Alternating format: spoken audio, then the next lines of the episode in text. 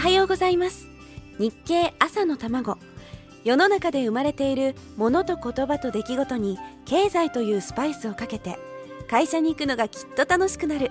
そんな話題をお伝えします。お相手は林さやか。この番組は聞けばわかる。読めばもっとわかる日経。日本経済新聞がお送りします。改めまして朝玉です。今週のテーマは日経の読み方中級編。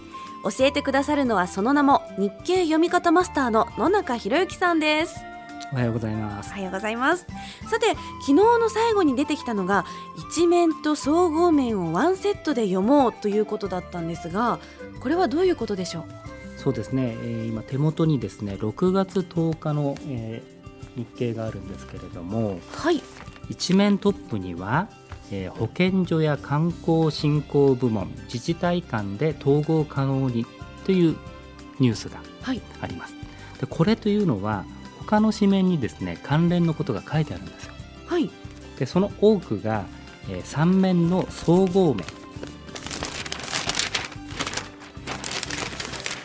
ちょうどですね広告の少し上に来ることが多いんですけれどもこの「今日の言葉」というところにキーワードがより詳しく書いてくれてるんですね。はい。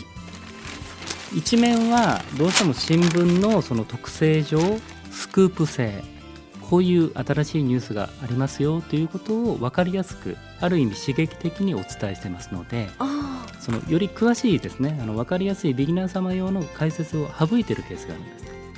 でところがこの3面のこの総合面っていうのはいわば解説面ですので、はい、初めてそのニュースに接する方でも分かるような詳細な解説が施されています。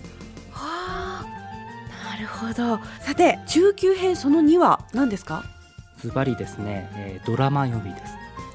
ドラマ読みストーリーを読んでいくってことなんですけれども、はい、経済記事は1日だけ読んでいたのでは分かりませんよね。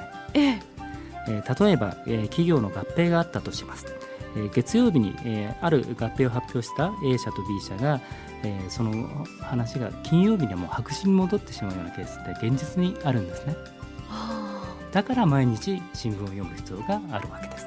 多くの方ってドラマの展開を予測しながら見ませんか？あはい。そうします。ですよね。ドラマ読みの楽しいところっていうのは今こういう状況の経済状況にあるんだったら今後どうなりそうだっていうのを読者である自分が想像するわけですでそれが当たったり外れたりするのがまた面白かったりするわけですね。でプロのビジネスパーソンとか投資家の皆さんっていうのはそれをもっとリアリティを持ってされてるわけです。なるほどさて、えー、日経読み方マスター野中さんを迎えて送る朝玉続きは明日のこの時間です。